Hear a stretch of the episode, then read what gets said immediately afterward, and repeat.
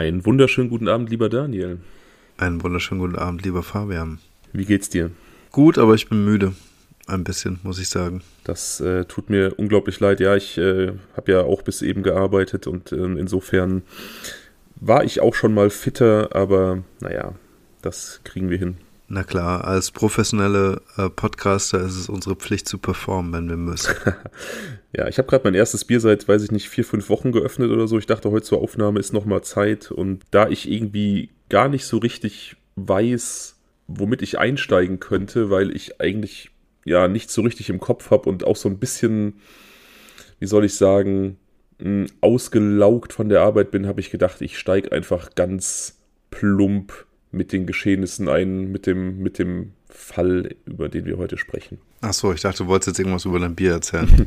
Nein, das ist unspektakulär, das ist einfach so ein Efes, also diese äh, türkische Pilzmarke. Ich hatte nochmal Bock drauf und äh, warte ganz kurz. Ah, es ist lecker, es ist verdammt lecker. ja, dann zum Wohl.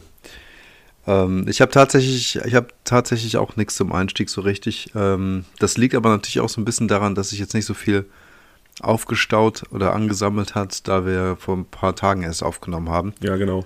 Wie du mir aber vorhin die Bilder geschickt hast, habe ich auf jeden Fall auch wieder ein bisschen ähm, Bock bekommen. Also ich ist jetzt, also mein Bock überwiegt sozusagen meine Müdigkeit, wenn man es so sagen kann.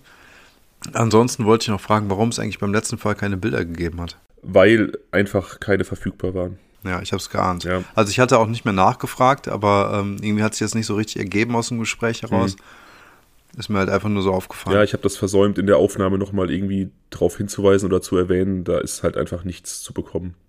Also vielleicht, ja, vielleicht, okay. vielleicht in irgendwelchen versteckten Quellen, aber ich habe da nichts gefunden.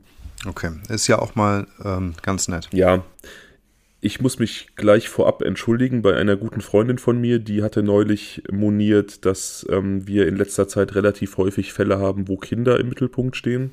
Mhm. Und ich hatte versprochen, dass wir das erstmal sein lassen. Jetzt haben wir heute tatsächlich doch wieder einen Fall, wo ein Kind im Mittelpunkt steht. Vielleicht mehrere, aber eins ganz bestimmt. Ja. Und ja, ich habe diesen Fall jetzt dazwischen geschoben, weil Du hast es eingangs schon erwähnt, wir haben vor wenigen Tagen das letzte Mal aufgenommen. Ähm, ich glaube, die, das war vorgestern, glaube ich, wenn ich das nicht richtig, ja, oder? Vorgestern? Ja, keine Ahnung. Ja, so ungefähr. Ich habe mein Gefühl für Raum und Zeit verloren. ja, und so war die Zeit natürlich jetzt ein bisschen überschaubar, noch irgendwas richtig vorzubereiten bis heute. Zumal ich auch die letzten Tage gearbeitet habe und ich musste mich jetzt auf einen der Fälle stürzen, die ich schon mal vorbereitet hatte. Und es gab zwei Fälle, die wurden einfach unglaublich oft gewünscht von unserer Zuhörerschaft beziehungsweise von den Followern bei Instagram. Ja, versteckter Aufruf an die, die es noch nicht tun, folgt uns da, dann könnt ihr uns auch mit Fallwünschen bombardieren oder generell überhaupt mit uns ins Gespräch kommen, wenn ihr möchtet. Ja, so wie ich zum Beispiel. Ich bin ja eigentlich ein Nicht-Instagrammeraner oder so und ähm, habe aber heute deinen Aufruf gesehen und gesehen, dass du halt auch abgestimmt hast zwischen diesen beiden Fällen.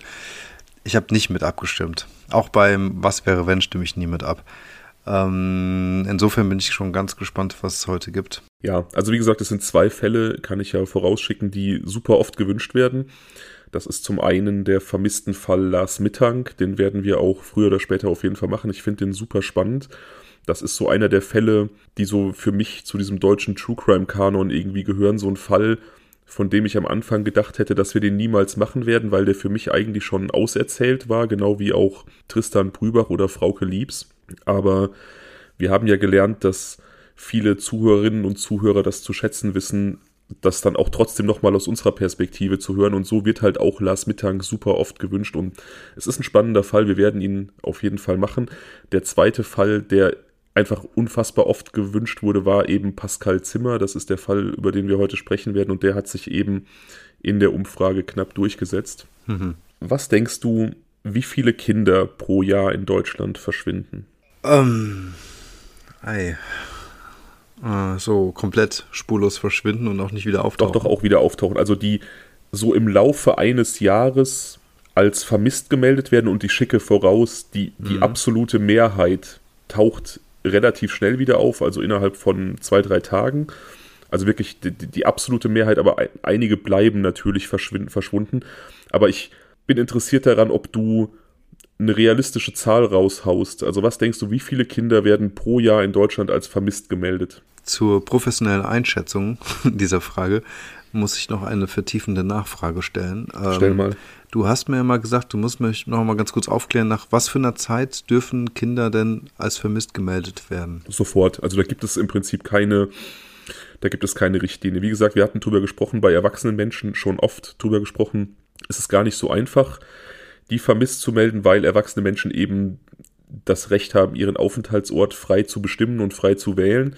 Und diese Prämisse, die in vielen Kriminalfilmen irgendwie drangenommen wird, so Leute müssen 24 Stunden vermisst werden, das ist in einigen Ländern so, aber in Deutschland spielt es keine Rolle, ob du 24 Stunden verschwunden bist oder ein Jahr. Es kommt halt sehr auf die Umstände an. Hm. Bei Kindern, je nachdem natürlich auch wenn die klein sind, wird in der Regel eigentlich sehr zeitnah schon gehandelt. Ja, das kann man ja verstehen.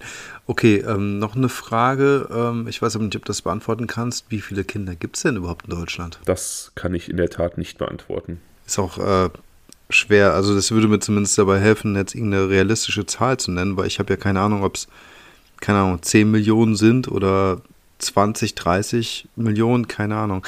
Also ich würde jetzt mal sagen. 82 hm? Millionen Einwohner. Wir wissen, dass die äh, demografische Wandel irgendwie relativ gnadenlos ist. Also die Mehrheit. Ja, ich wollte es gerade sagen. Also ich glaube, die ja. Mehrheit der Bevölkerung ist so nördlich von 30. Also sagen wir mal so, die Hälfte fällt da weg und dann. Ich habe keine Ahnung, aber mhm. keine Ahnung. Den Rest mal halbieren oder so? Ja, den Rest mal halbieren oder dritteln. Also vielleicht so 10, 15 Millionen Kinder. Ich habe also das jetzt, ich habe keine Ahnung, richtig. Ja, hätte ich jetzt auch gesagt so. Hm. Das ist jetzt einfach, genau. einfach so Ausschlussverfahren, ne? Ja, also dann gehen wir davon, sagen wir, wir gehen mal von 15 Millionen aus. Hm. Ich sage jetzt einfach mal, das war auch die erste Zahl, die ich vorhin im Kopf hatte, 2000. Hm. Das ist ähm, weit daneben tatsächlich. Durchschnittlich wurden in den hm. vergangenen fünf Jahren rund 15.800 Kinder im Jahresverlauf als vermisst registriert. Was? Ach du grünen Neun. Okay, aber interessant. 15.000 von 15 Millionen, die wir jetzt ausgerechnet haben. Wie viel Prozent sind das? Ist das ein Prozent? Ja, ne? Zwei, doch, zwei Nullen dran. Das müsste ein Prozent sein, ja. Also wie gesagt, die, ähm, die Zahlen die, die schwanken so ein bisschen. Also 2021 waren es 14.500, 2019 waren es 18.100, aber auf die letzten fünf Jahre ist 15.800 der, der Mittelwert. Finde ich total krass. Ja, ist total krass und ähm, ich meine, ja, der absolute Großteil davon taucht sehr, sehr schnell wieder auf, aber es ist halt trotzdem 15.800 Mal, dass sich irgendwelche Angehörigen wahrscheinlich in die Hose kacken, weil die Kinder irgendwie abgängig sind, ne? Schon heftig. Hm. Ja, auf jeden Fall heftig. Über einen dieser Fälle sprechen wir heute, nachdem wir jetzt ja mhm. neulich schon mal so einen äh, kindervermissten Fall hatten mit Felix Heger, haben wir heute äh, Pascal Zimmer. Ich habe dir Fotos geschickt diesmal, da waren welche verfügbar zu dem Fall und ähm, wie du dir denken kannst, ist Pascal der Junge auf dem ersten Foto, der da auf der Schaukel sitzt. Mhm. Ja, das habe ich mir gedacht. Und das kommt mir auch irgendwie bekannt vor. Also ich meine, das schon mal gesehen zu haben. Das sind, glaube ich, Pressebilder, die relativ bekannt waren. Kann das sein? Ich muss ganz ehrlich sagen, ich habe es, glaube ich, damals gar nicht so mitbekommen. Aber es kann sein, dass, dass es äh, rumgegangen ist. Es wird mit Sicherheit bei Aktenzeichen XY gewesen sein. Insofern ist es durchaus möglich, dass du das gesehen hast. Auf dem Bild drunter, das ich dir geschickt habe, sind die Eltern im Zuge von so einer Pressekonferenz zu sehen. Zu den anderen Bildern mhm. komme ich dann im Laufe der Aufnahme. Mhm. Ja, habe ich auch fast vermutet. Ich, hab, ich muss mich übrigens kurz korrigieren. Ähm, das ist nicht ein Prozent, sondern ein Tausendstel von 15 Millionen. Ja, guck, ich bin so beschissen in Mathe, dass ich. Also 15, 15 nee, ich mir ist auch nicht aufgefallen, ich habe nur gedacht, so, bevor ich jetzt hier total dämlich dastehe vor den ähm, Milliarden Zuschauern, die wir haben, möglicherweise habe ich mich auch hier verrechnet, ähm, also 15.000 mal 1000 ergibt 15 Millionen, klar. Drei Nullen plus drei Nullen sind dann Millionen. Ja, also Mathe, du weißt, das ist so mein, mein Schwachpunkt. Egal. Ja, ich bin ein scheiß Perfektionist, deswegen wollte ich jetzt gerade loswerden. Sorry. Also, weiter im Geschehen. Also, wie gesagt, Pascal Zimmer im Mittelpunkt unseres heutigen Falles, unserer heutigen Betrachtung. Der Kleine zum Tatzeitpunkt oder zum Zeitpunkt seines Verschwindens fünf Jahre alte Junge wächst in Burbach auf und nicht das Burbach, das du jetzt meinst. Es gibt nämlich ein Burbach in, bei uns in der Ecke, wo wir herkommen. Aber dieses Burbach ist ein, ja, ein strukturschwacher Bezirk. Man könnte auch von sozialem Brennpunkt sprechen in Saarbrücken im Saarland. Mhm. Sehr viel Leerstand und wie gesagt, ähm, strukturschwach. Da lebt Pascal mit seinen Eltern und auch seine Familie ist Teil dieser Trostlosigkeit und Strukturschwäche, denn auch seine Eltern sind arbeitslos, beide gesundheitlich angeschlagen, sodass sie auch gar nicht arbeiten können.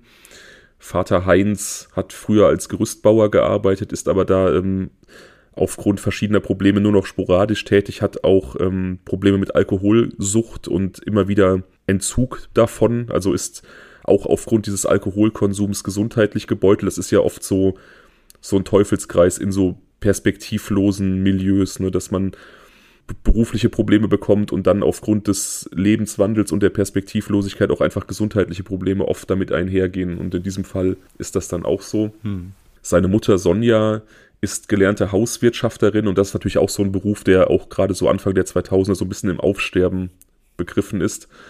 Und auch sie, ja. Auch sie kann aufgrund gesundheitlicher Probleme diesem Beruf auch nicht mehr nachkommen. Vater Heinz, wie gesagt, arbeitet sporadisch als Hilfsarbeiter dann, wenn irgendwie auf Baustellen noch was gebraucht wird. Aber das ist natürlich, ja, es reicht halt gerade so, um die Familie durchzubringen. Er hat noch aus einer vorherigen Ehe zwei Töchter, die ja. zwar etwas älter sind als Pascal, aber ähm, ihr kleines Brüderchen quasi gut aufgenommen haben und oft auf ihn aufpassen, gerne mit ihm, mit ihm spielen. Das heißt, es leben auch alle zusammen. Ja, genau. Okay. Pascal selber wird als sehr freundlich, sehr höflich, aber auch ruhig und schüchtern beschrieben. Ähm, viel mehr ja. ist über ihn nicht bekannt. Wie gesagt, Burbach, so wie ich das recherchiert habe, ich äh, hoffe, dass ich jetzt da niemandem zu nahe trete, der daherkommt, auch ein relativ äh, trostloses Gebiet. Ich glaube, das war jetzt nicht unbedingt so der geilste Ort für, für Kinder zum Aufwachsen. Ich weiß nicht, wie es mittlerweile ist, ob da ähm, irgendwas passiert ist, aber damals war das, glaube ich, nicht sonderlich schön. Also so ich habe ein paar Bilder gesehen, man muss sich das so vorstellen, alles relativ heruntergekommen und auch, wie gesagt, viel Leerstand, alte Gewerbegebiete Gebiete und Industriegebäude, die so in dieses Stadtbild integriert sind, die aber auch sehr heruntergekommen und auch sehr leerständig waren. Hm. Also ich, ich sehe mir gerade auch ein paar Bilder an. Ähm, sieht aus, also auf den Bildern, die ich sehen kann, ne, ähm, typische 60er Jahre Gebäude, Arbeiterstadt und diese ähm, Verschmelzung von Industrie und ähm, Wohngebiet kann ich jetzt auf den Bildern jetzt so nicht sehen, aber man kann sich das durchaus vorstellen. Ja, ich, ich denke auch nicht, dass sich das auf den ganzen Stadtteil bezieht, aber halt zumindest teilweise. Was, was ja hm. vielleicht auch wieder so ein bisschen so einen Charme hat. Ne? Also ich kann mich erinnern, äh, wo ich aufgewachsen bin in dem Ort, da gab es auch so eine alte Lagerhalle, äh, die halt irgendwie leer stand und einen alten Bahnhof, der später leer stand. Das war als Kind natürlich total spannend, dann so in diesen leeren Gebäuden rumzu, forschen. Vielleicht haben das Pascal und seine Freunde auch getan in diesen Industriegebieten, das weiß ich nicht. Ja, das, das gibt es ja ähm, immer wieder, ne? Ähm, wenn du, ähm, gerade wenn du jetzt irgendwie auch im Pott oder sowas unterwegs bist, hast du ja teilweise echt ganze Teile, die irgendwie ähm, quasi nicht mehr existent sind. Ich komme gerade nicht auf den Namen. Ich glaube, das ist in Gelsenkirchen, die, äh, ah, ich muss mal auf den Namen kommen. Das ist ein doppelter Name. Irgendwas mit äh, Eisen. Siedlung. Das ist so eine gesamte Siedlung, quasi wie so ein Lost Place mitten in der Wohngegend. Das ist total crazy. Ich weiß gar nicht, ob es das noch gibt. Ich war da vor ein paar Jahren mal, hab mir das mal angesehen. Ja, man, man sieht ja im Ruhrgebiet tatsächlich ganz gut auch so den Niedergang zumindest einiger Stadtteile, also wo dann irgendwie früher durch Bergbau oder durch die Industrialisierung da irgendwie viel Arbeit war und viele Leute hingezogen sind und dann eben durch das Schließen der Bergwerke und der Zechen einfach, ja, so ein bisschen Trostlosigkeit und Leerstand eingekehrt sind. Aber das ist ja nicht das Thema heute. Ja, Entschuldigung für diesen Rant, aber wo ich ihn jetzt gerade schon die Schublade aufgemacht habe. Es handelt sich um die ähm, Schlägel, Schlägel- und Eisensiedlung in Gladbeck. Und die wurde, wie ich gesehen habe, 2019 abgerissen. Da bin ich ja schon fast froh, dass ich es nochmal live gesehen habe. War auf jeden Fall total crazy. Also wirklich so ein komplettes Viertel im Viertel einfach tot. Ja, das glaube ich, dass total das krank. Dass das irgendwie Eindruck hinterlässt, das kann ich mir gut vorstellen, ja. Das glaube ich. Ja. Wie gesagt, über Pascal selber ist nicht viel bekannt. Also er wird als freundlich, aber schüchtern charakterisiert. Und er geht so den typischen Beschäftigungen nach für einen Jungen in seinem Alter. Wie gesagt, er ist fünf und fährt sehr viel mit dem Fahrrad durch die Gegend, gerade in dem Stadtteil, in dem er lebt. Er interessiert sich für Fußball und Digimon, also eigentlich so das, was Kinder in dem Alter vermutlich tun. Also Digimon war es halt in unserer Kindheit nicht, aber ja, ich, keine Ahnung. Ich kann mich dran erinnern. In welchem Jahr sind wir nochmal unterwegs jetzt? 2001. 2001, okay. Mhm.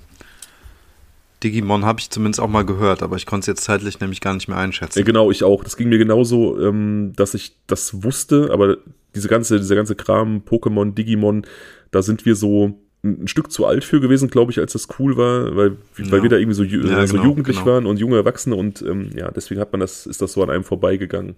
Genau. Am Sonntag, den 30. September 2001, verlässt Pascal gegen späten Nachmittag, also eine genaue Zeit kann ich dir da nicht geben, die Wohnung seiner Eltern, um sich auf den Weg zu einem Oktoberfest zu machen, das in Burbach stattfindet, nur wenige hundert Meter von seinem Zuhause entfernt. Und das natürlich ähm, gerade in so einem sozialen Brennpunkt, gerade in so einem etwas trostlosen, von hoher Arbeitslosigkeit geprägten Gebiet wahrscheinlich auch einfach eine schöne Abwechslung, einfach so ein bisschen feiern und ein Punkt, der irgendwie viele Leute anzieht. Ja, du hast jetzt Pascal gesagt, du meinst den Vater wahrscheinlich. Ich meine Pascal, nicht den Vater. Er hat. Okay. Also Pascal hat sich auf sein Rad geschwungen, um auf dieses Oktoberfest zu fahren. Im Alter von fünf Jahren. Ja, ich finde es auch ein bisschen. Also ich meine, ja, wir hatten ja schon mal drüber gesprochen, dass wir als Kinder auch irgendwie relativ auf uns allein gestellt durch die Gegend gezogen sind, aber wir sind halt auf Dörfern groß geworden und ich glaube tatsächlich, äh, auch meine Eltern, die sehr liberal und sehr locker waren, ich glaube, die hätten mich auf so einer Kirmes in so einem Stadtteil, wo vielleicht auch viele Assis und Alkis unterwegs sind, nicht mit fünf alleine hinlaufen lassen oder hinfahren lassen. Aber Pascal, da war es halt so. No way. Das ist ein Fünfjähriger, auf gar keinen Fall. Der schwingt sich auch nicht auf sein Fahrrad oder so, weißt du, ich meine? Aber oh, da kriege ich die Krise, wenn ich das höre. Okay. ja, also wie gesagt, er tut es, er schwingt sich auf sein Fahrrad, fährt zu diesem Oktoberfest, das offensichtlich auch sehr, sehr gut ähm, besucht war. Und ja, seine Eltern scheinen da keine Bedenken gehabt zu haben. Ich habe da keine O-Töne gehört, aber sie haben es ihm offensichtlich erlaubt. Es ist jetzt nicht so, dass er da irgendwie ausgebüxt ist oder so. Keine Ahnung, vielleicht haben sie auch so ein bisschen darauf vertraut, dass es ja A, helllichter Tag ist und noch lange hell und dass man da vielleicht auch viele Menschen kennt. Ich weiß nicht, wie bekannt Pascal bzw. Familie im Viertel waren, dass man sich vielleicht so ein bisschen darauf verlassen hat, dass irgendwie Leute danach gucken werden. Ja generell. Also mir bleibt echt die Spucke weg, ja. Also, okay. Generell scheinen da relativ viele Kinder unterwegs gewesen zu sein. Also das wurde dann auch so hinterher beschrieben, dass das jetzt gar nicht ungewöhnlich war, dass da irgendwie Kids alleine rumgelaufen sind und sich so die Fahrgeschäfte angeguckt haben oder beziehungsweise mitgefahren sind. Pascal selber wird noch so gegen 17 Uhr gesehen in der Nähe dieses Platzes. Da bekommt er einen Luftballon geschenkt von Passanten und das ist so ein markanter Punkt, aber das ist so das einzig das einzige Mal, dass so wirklich verbrieft er nochmal gesehen wurde, dass ähm, er dieses Festivalgelände irgendwie verlassen hat oder mit irgendwie Leuten unterwegs war, das wird halt nicht, äh, wird nicht berichtet oder so. Also 17 Uhr diese Zeugensichtung, darüber hinaus nichts mehr. Mhm. So gegen 20 Uhr machen sich dann seine Eltern doch langsam Sorgen. Also da ist er noch nicht nach Hause gekommen. Ich weiß nicht, ob es da eine Absprache gab, eine zeitliche, oder ob es einfach darin begründet lag, dass dann der Tag sich eben doch dem Ende zugeneigt hat und es dann doch langsam gedämmert hat und die Eltern haben sich auf jeden Fall äh, Sorgen gemacht und haben angefangen dann nach Pascal zu suchen. Also sie haben quasi Pascals Schwestern noch dazu geholt und die gebeten, sie bei der Suche in Burbach zu unterstützen. Sie selbst aufgrund ihrer körperlichen Einschränkungen auch nur begrenzt in der Lage, da irgendwie zu suchen, sodass sie dann auch wiederum ihre, ihre älteren Kinder vorgeschickt haben.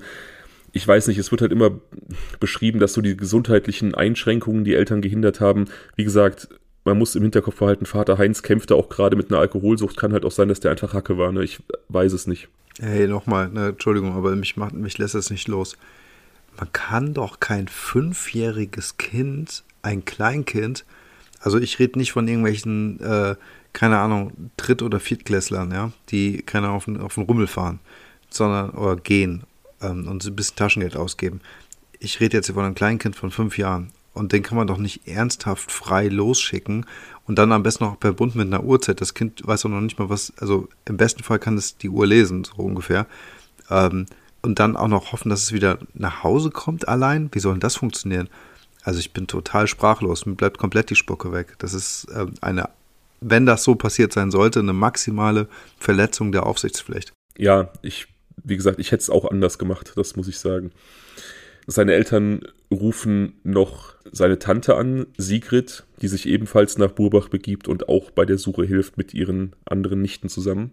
Auch die Polizei wird eingeschaltet und die durchsuchen das Oktoberfest und den Umkreis des Oktoberfests, aber niemand kann Pascal finden. Auch sein als sehr auffällig beschriebenes Fahrrad wird nicht gefunden. Also beides komplett verschwunden. Am darauf folgenden Tag wird sofort eine Soko gegründet. Also man geht dann sofort davon aus, dass da vielleicht ein Verbrechen eine Rolle spielen könnte. Und der Fünfjährige wird also sehr intensiv im Bereich von Burbach gesucht. Nicht nur von der Polizei, auch wie gesagt seine Tante Sigrid sucht und ist so im ganzen Stadtteil unterwegs mit ausgedruckten Fotos von ihm, die sie verteilt mhm. und die sie Leuten zeigt und aufhängt, um halt irgendwie Aufmerksamkeit auch darauf zu lenken, dass er verschwunden ist. Ja. Aber wie gesagt, niemand hat ihn irgendwie in den, in den letzten 24 Stunden gesehen, abgesehen von dieser Sichtung gegen 17 Uhr auf dem Festplatz. Mhm. Es gibt auch eigentlich erstmal keine Hinweise. Die Eltern, ja, geben Interviews, sind bei irgendwelchen Pressekonferenzen, aber wirken da auch so ein bisschen hilflos und lethargisch und natürlich auch traurig. Vielleicht kämpfen die auch selber mit dem schlechten Gewissen. Na, ganz bestimmt. Ja, aus den, aus den Gründen, die du genannt hast, ne, dass sie einfach da vielleicht auch merken, dass sie ihrer Aufsichtspflicht etwas intensiver hätten nachkommen können. Neben Pascal wird nun auch nach einem dunklen Kombi gesucht, der zur Zeit von Pascals letzter Sichtung an einem Nebenausgang dieses Oktoberfests gestanden haben soll und die Polizei geht jetzt davon aus, dass da vielleicht ein Zusammenhang bestehen könnte. Du, du erinnerst dich, man hat weder Pascal noch sein Fahrrad gefunden. Die Polizei geht mhm. von einer Entführung aus und natürlich überlegen sie, es muss dann, wenn vielleicht ein größeres Auto da gewesen sein, um halt den Jungen und das Fahrrad gleichzeitig irgendwie transportieren zu können. Also die gehen nicht davon aus, dass, dass jemand mit ihm irgendwie in ein angrenzendes Gebäude gegangen ist, sondern dass er wirklich gezielt da weggebracht wurde. Hm, okay, verstehe. Aber auch da finden sich keine Hinweise, sodass die Polizei sich nun wie in solchen Fällen üblich oder in äh, Kriminalfällen generell üblich erstmal auf sein engeres Umfeld konzentriert. Also das kennen wir ja auch aus vielen Fällen, dass dann erstmal geguckt wird, wie ist so die Situation mit den engsten Bezugspersonen, wie ist die Lage zu Hause, gibt es da vielleicht Konfliktpotenzial. Hm. Zwischenzeitlich rückt nach einigen Tagen der Vater in den Fokus der Ermittlungen, eben auch aufgrund seiner Alkoholsucht, dass da so ein bisschen unterstellt wird, dass er vielleicht irgendwie ja, äh, betrunken, angetrunken war und vielleicht irgendwie ein Unfall passiert ist und Pascal irgendwas passiert ist, aber das kann dann nach verschiedenen Befragungen seitens der Polizei ausgeschlossen werden, auch aufgrund seiner gesundheitlichen Einschränkungen. Offensichtlich hat er auch einen glaubhaften Eindruck gemacht in seinen Aussagen. Mhm. Außerdem kann er nachweisen, dass er aktuell in einem Entzug ist, also sich darum bemüht, auch diese Alkoholsucht, der er offensichtlich gewahr ist, also er weiß, dass er ein Problem hat und er versucht sie in den Griff zu bekommen und das wird auch wieder positiv für ihn gewertet. Mhm. Sodass die Polizei und die Ermittler nun schnell davon ausgehen, dass der Täter erstmal nicht aus dem engeren Umkreis kommt. Okay. Die Tante von Pascal, die auch wie gesagt bei der Suche hilft, äußert in einem Interview, dass Pascals Mutter gesagt hat, dass sie gegen 17.30 Uhr ein stark beklemmendes Gefühl hatte, fast schon körperliche Schmerzen gespürt hat und sie geht davon aus, dass das die Zeit gewesen ist, in der Pascal verschwunden ist, also dass quasi die Mutter auf so eine Art inneren Verbindung gespürt hat, dass irgendwas mit ihrem Kind nicht stimmt. Hm. Du weißt, ich bin kein sonderlich. Ich glaube an sowas. Das kann ich. Ja, du weißt, ich. Also ich kann mir so. Ja, Entschuldigung. Jetzt habe ich dich auch zweimal unterbrochen. Du weißt, ich bin kein sonderlich übersinnlich spiritueller Mensch, aber ich glaube, es gibt mehr zwischen Himmel und Erde, als wir wissen. Und ich glaube tatsächlich auch, dass Menschen auf so eine Art verbunden sein können. Also es gibt ja durchaus Untersuchungen mit, mit äh, Zwillingsgeschwistern, äh, wo nachgewiesen ist, dass da eine, eine sehr intensive Bindung besteht. Und ich kann mir, ich kann mir sowas vorstellen, sagen wir es so. Also ich habe neulich ein Interview bei so einem Interview von einem Quantenphysik-Nobelpreisträger, ich glaube aus Österreich, reingehört. Und ähm, boah, ich will mir jetzt auf gar keinen Fall rausnehmen, nur ansatzweise ähm, äh, zitieren zu können, was er gesagt hat. Aber da ging es um letztendlich den Austausch von Informationen auf verschiedene Objekte, um es mal ganz grob so zu sagen, so im Kosmos der Quantenphysik. Und ich musste gerade direkt intuitiv daran denken, weil ähm, ich nämlich auch glaube, wie du gerade gesagt hast, dass es durchaus viele unerklärliche Phänomene sind und äh, uns umgeben, die quasi unser eingeschränktes Bewusstsein, unser ähm, dreidimensionale Wahrnehmung quasi gar nicht so richtig ähm, wahrnehmen können. Und von daher glaube ich, glaube ich an solche Dinge. Also ich kann mir das durchaus vorstellen, dass, und wenn es ein mütterlicher Instinkt war, wie auch immer man den jetzt physikalisch erklären kann, dass es sowas gegeben haben kann. Ja. Ja, wie gesagt, ich, ich glaube tatsächlich auch, dass es das geben kann. Ändert nichts daran, dass er das einfach nur vielleicht eine zeitliche Eingrenzung zulässt. Also wie gesagt, 17 Uhr ist er nochmal gesehen worden. Insofern würde auch das irgendwie Sinn ergeben, äh, 17.30 Uhr, dass er dann da verschwunden ist. Also dann danach ist er ja nicht mehr gesehen worden. Das macht schon, ergibt schon Sinn, dass er in dieser Zeit verschwunden ist. Hm, total. Am 13. Oktober 2001 gibt es eine dramatische Wendung in den Ereignissen. Die 18-jährige Stiefschwester von Pascal gerät in Verdacht, ihn umgebracht zu haben. Denn ja. die Schwestern wurden getrennt befragt und die jüngere Schwester, also jünger als die 18-jährige, hatte ausgesagt, dass die beiden Schwestern Pascal auf dem Oktoberfest getroffen haben, also dass die auch dort waren, unabhängig von ihm, ihn getroffen haben, mit ihm dann das Gelände verlassen haben und an die Nähe der, in die Nähe der Saar gegangen sind, also des nahegelegenen Flusses, und die ältere Schwester ihn dann dort mit einer Eisenstange erschlagen und seine Leiche in den Fluss geworfen hat. Die 18-Jährige gesteht dann auch nach mehreren Verhören den Mord und es besteht ja. also relativ starke Hoffnung, da jetzt Licht ins Dunkel gebracht zu haben. Ne? Also, wie gesagt, du hast die Aussage der jüngeren Schwester, du hast ein Geständnis der 18-Jährigen. Die Polizei ist jetzt also der Meinung, okay, wir haben das Mysterium gelöst, wir wissen, was passiert ist. Ja, klar. Allerdings besteht diese Gewissheit nur recht kurz, denn beide Schwestern ziehen ihre Geständnisse zurück und sie beschuldigen die Polizisten, sehr starken Druck auf sie ausgeübt zu haben. Die Polizei hatte natürlich auch wieder starken Druck, da irgendwie Ergebnisse zu präsentieren. Verschwundene Kinder, das ist immer eine Sache, wo man, wo man schnell Ergebnisse präsentieren möchte und wo man vielleicht auch so intrinsisch getrieben ist, einfach irgendwie schnell eine Lösung zu finden. Und so. Ja, klar, ich meine, alleine auch schon, Entschuldigung, dass ich ja kurz auch äh, einhake, alleine auch schon zum, ähm, um die Bevölkerung zu beruhigen und zu besänftigen. Also auf der einen Seite, um eine gewisse Klarheit zu haben, aber auch um eine gewisse Furcht aus der Welt zu ähm, bringen hinsichtlich eines Täters, der irgendwie frei rumläuft. Ja, ja, und so sagen beide Schwestern dann aus, dass die Polizei einfach unglaublichen Druck auf sie ausgeübt haben, äh, die Polizisten in den Verhören. Die Verhöre haben sich dann teilweise auch recht lange gezogen. Das ist ja auch, auch ein starker psychischer Druck.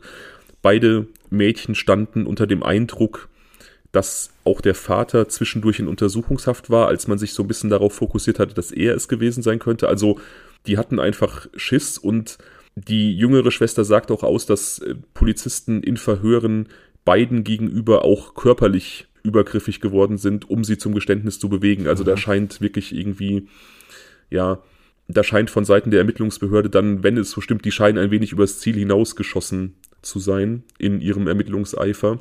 Ja. Es ist dann auch glaubwürdig, dass die, dass die beiden Mädchen ihre äh, Geständnisse widerrufen, denn Beide verstricken sich dann auch der Staatsanwaltschaft gegenüber in starke Widersprüche. Also sie geben ihre Aussagen dann immer wieder wieder und die ergeben aber immer weniger Sinn. Also die bauen dann irgendwelche Details ein, die eigentlich total sinnlos sind und die nicht sein können. Und so glaubt man dann die Version, dass sie einfach nur unter Druck irgendwas gestanden haben, was gar nicht so gewesen ist. Okay, verstehe. Die Polizei hat nun also relativ viel Zeit verloren, kann man sagen, durch die intensiven Ermittlungen im familiären Bereich. Auf der anderen Seite gab es natürlich auch keine Spuren, die man irgendwie anfassen konnte außerhalb dieser ganzen Sache, weil eben auch keine Zeugensichtungen oder so da waren. Im Prinzip versanden nun die Ermittlungen auch. Es gibt keine Spuren und keine weiteren Hinweise mehr, bis ein neues Verbrechen, ein weiteres Verbrechen eine gewisse Brücke schlägt zum Fall Pascal. Ja.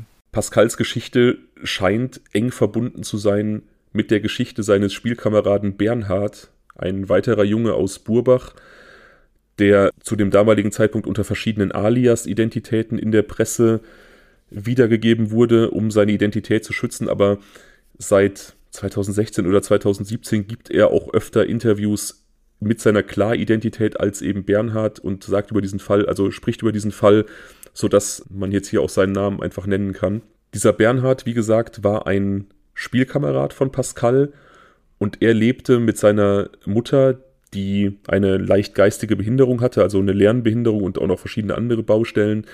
Sie lebte im Gästezimmer einer Kneipe in Burbach, die sogenannte Tosa-Klause. Auch davon habe ich dir ein Foto geschickt. Und ich ja, genau. denke, ich übertreibe nicht, wenn ich sage, das ist ein richtiges Rattenloch.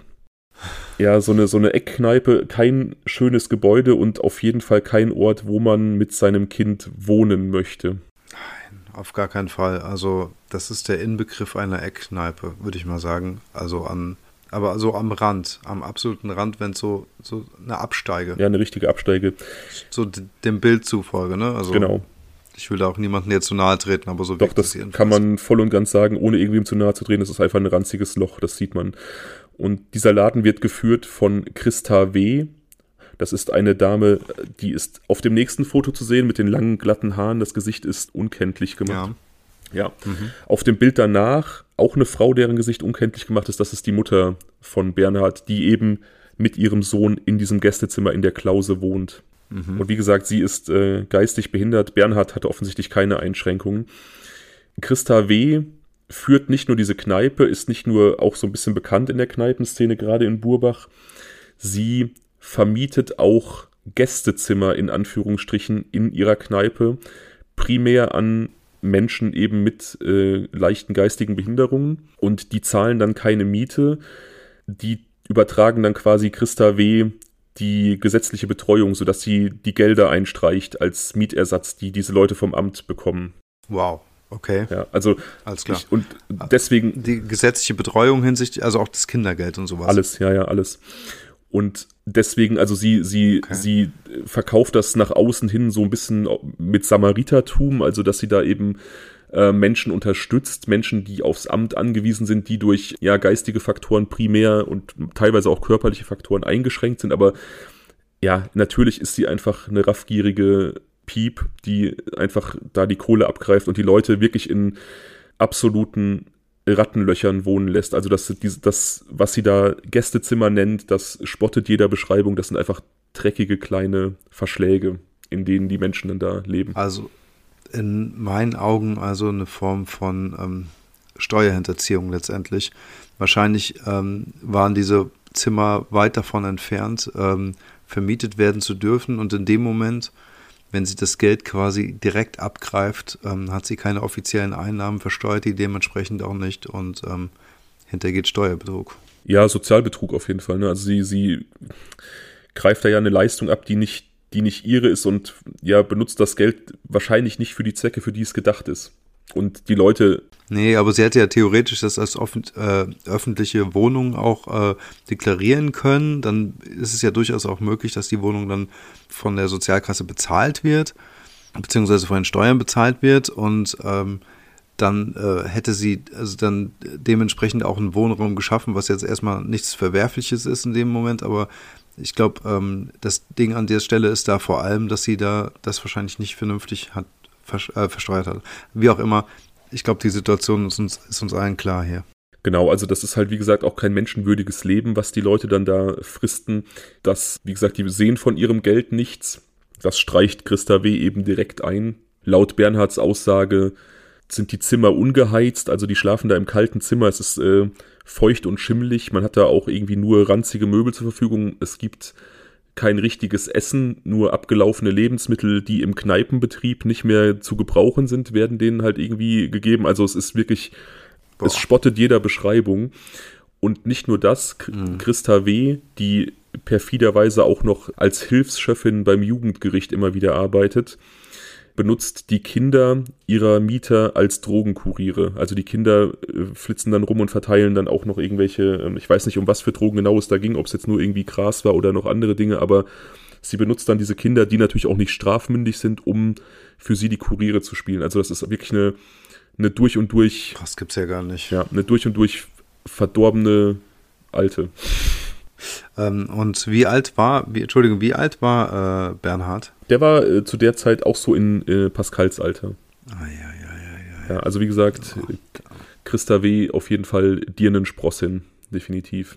Das ist irgendwie alles auch so ein bisschen wild, ne? Also auch, dass Christa W. da, wie gesagt, am Jugendgericht als Chefin immer wieder äh, arbeiten durfte. Das ist ja durchaus auch ein verantwortungsvoller Job. Und aufgrund ihrer Bekanntheit in der Kneipenszene in Burbach waren auch Kneipen, die sie zuvor betrieben hat, vor der Tosa-Klause, also das, sie hatte noch andere zuvor, die waren alle als ja so Absteigen und auch Drogenumschlagplätze bekannt. Und dass man dann so eine Person dann in so einer juristischen Position irgendwie ähm, einsetzt, ist natürlich auch ein absoluter Witz. Ja, total. Irgendwann reagiert das Jugendamt glücklicherweise und holt Bernhard dann aus diesem äh, Haushalt heraus, aus diesem Verschlag. Hm. Auch seine Mutter Andrea, wie gesagt, die so ein bisschen äh, geistig eingeschränkt ist, wird dann auch rausgenommen. Man entzieht Christa W. wieder ja. diese Vormundschaft und Bernhard kommt in eine Pflegefamilie. In eine offensichtlich auch gute Pflegefamilie. Mhm. Also da scheint jetzt erstmal so ein bisschen ein Happy End eingetroffen zu sein. Ja. Doch eines Tages beschreibt Bernhard seiner Pflegemutter etwas, womit sie nicht gerechnet hat. Also sie hat Bernhard als sehr lebenslustiges Kind wahrgenommen. Jemand, der einfach sehr viel Lebensfreude hatte, trotz dieser Umstände, in denen er gelebt hat, viel gelacht hat und viel Freude daran hatte, sich Geschichten erzählen zu lassen und auch Geschichten zu erzählen. Hm. Aber er hat halt eine Zeit lang immer so, er hat seine Mutter, seine, seine Pflegermutter quasi nicht emotional an sich rangelassen. Also er war sehr, sehr offen und sehr lebhaft, aber hat immer so eine, eine emotionale Barriere erstmal gelassen. Hm. Hm. Aber nach einiger Zeit hat er offensichtlich Vertrauen gefasst und sich seiner Pflegemutter anvertraut. Mhm. Er erzählt ihr aus heiterem Himmel, sie hat damit überhaupt nicht gerechnet, dass er in der Tosa-Klause, unter anderem in der Tosa-Klause, auch in anderen Gebäuden, in einem Lagerraum hinter dem Thekenbereich sexuell missbraucht wurde. Also dass Christa W. quasi auch als so eine Art Kinderzuhälterin fungiert hat. Oh Mann und dass sowohl er als auch andere Kinder immer wieder von verschiedenen Erwachsenen teilweise sehr, sehr schwer sexuell missbraucht wurden. Darunter auch von Christa W. selber, darunter allerdings auch von seiner eigenen Mutter, die Christa W. quasi immer wieder da eingebunden hat, wahrscheinlich auch um so ein Druckmittel gegen sie zu haben, so oder vielleicht auch aus vielleicht auch aus perverser Freude daran, sie ihren eigenen Sohn missbrauchen zu lassen. Ähm, wie alt ist er denn, als du das erzählt? Das ist kurz nachdem er rausgenommen wird. Also ich kann jetzt keine genaue Timeline geben, aber ich denke vielleicht so sechs, sieben Jahre alt. Ja. Sechs, sieben Jahre, okay. Mhm. Wow, das ist heftig. Jetzt erzählt er auch im Zuge dessen, also es gibt ja natürlich Gespräche dann auch mit dem Jugendamt, in, im Beisein des Jugendamtes, eben mit dieser Pflegemutter. Und er eröffnet sich immer mehr, er erzählt immer weitere Details und er erzählt nun auch, dass Pascal auch immer wieder dort gespielt hat und auch Teil dieses Missbrauchs war. Jetzt haben die Ermittler also endlich eine Spur, die hatten gar nicht mehr damit gerechnet, dass irgendwie zu dem Fall Pascal noch was auftaucht. Wie gesagt, die, das war jetzt über ein Jahr irgendwie relativ kalt und es gab eigentlich nichts mehr zum Anpacken. Und durch dieses, hm. durch dieses Öffnen von Bernhard sind jetzt auf einmal, ja, gibt es auf einmal eine Connection, möglicherweise zu Pascal. Ja. Sowohl die Besitzerin der Tosa-Klause, also Christa W., als auch die Mutter von Bernhard und ein Haufen anderer Leute aus dem Umfeld dieses Gasthauses, also Stammkundschaft, werden jetzt alle verhaftet und in Untersuchungshaft gesteckt. Und im Januar 2003, also nach einiger Zeit Untersuchungshaft, gesteht auch einer der verhafteten Männer, dass er sowohl Bernhard als auch Pascal in diesem Lagerraum hinter dem Thekenbereich sexuell missbraucht hat. Pascal zuletzt am Tag seines Verschwindens. Also da wäre jetzt eine, eine ganz, ganz klare Spur. Okay, um wie früh hat er das Haus nochmal verlassen? Also kann es vielleicht sein, dass es vormittags passiert ist oder sowas? Nee, also wie gesagt, er ist so, er wurde gegen 17 Uhr das letzte Mal gesehen. Die Eltern konnten nicht genau sagen, wann er das Haus verlassen hat. Wie gesagt, die haben da offensichtlich nicht großartig drauf geachtet. Ich gehe mal davon aus, dass es wahrscheinlich so zwischen 15 und 16 Uhr irgendwann war. Ne? Also so, dass davon auszugehen ist, dass dieser Missbrauch dann wahrscheinlich wirklich im Nachmittagsbereich im Anschluss an. In diesem Bereich dann ja. nach dem Verlassen, ja. Hm. Okay. Allerdings muss ich vorausschicken, dass auch dieser Verhaftete, der da jetzt seine Geständnisse raushaut, das war ebenfalls jemand, der da im Dunstkreis von Christa W. lebte. Auch für den hatte sie die Vormundschaft. Das war auch jemand, der mit geistigen Einschränkungen zu tun hatte. Ne? Also wie gesagt, die hat sich sehr stark umgeben. Okay. Die, die hat sich einfach sehr stark umgeben mit ja sehr verletzlichen und steuerbaren Menschen. Ich glaube, das ist eine richtige mhm. Schlange gewesen. Ich will jetzt auch nicht zu viel über sie schimpfen. also so, dass, ja, keine Ahnung, von außen ist schwer zu beurteilen, ist, wie glaubwürdig seine Aussage ist. Er wird jedenfalls wegen äh, Kindesmissbrauchs und Vergewaltigung zu vier Jahren Haft verursacht. Und seine Aussagen bringen natürlich jetzt auch wieder oder schieben jetzt auch wieder so die Ermittlungen gegen diese Frauen an, also gegen Christa, gegen auch die Mutter von Bernhard und auch andere Leute. Ja. Und auch Bernhards Mutter Andrea legt ebenfalls ein umfangreiches Geständnis ab. Also sie gesteht diese Taten auch, auch den Missbrauch an ihrem Sohn. Und das führt dazu, dass später insgesamt 13 verschiedene Angeklagte herauskristallisiert werden, die sich vor Gericht verantworten müssen, eben für den Missbrauch an diversen Kindern in dieser Tosa-Klause, unter anderem eben an Pascal. Da hieß es dann immer wieder ähm, in diversen Aussagen, dass äh, Christa W. Pascal gegen die Zahlung von 20 D-Mark quasi an Interessierte verkauft hat. Oh Gott.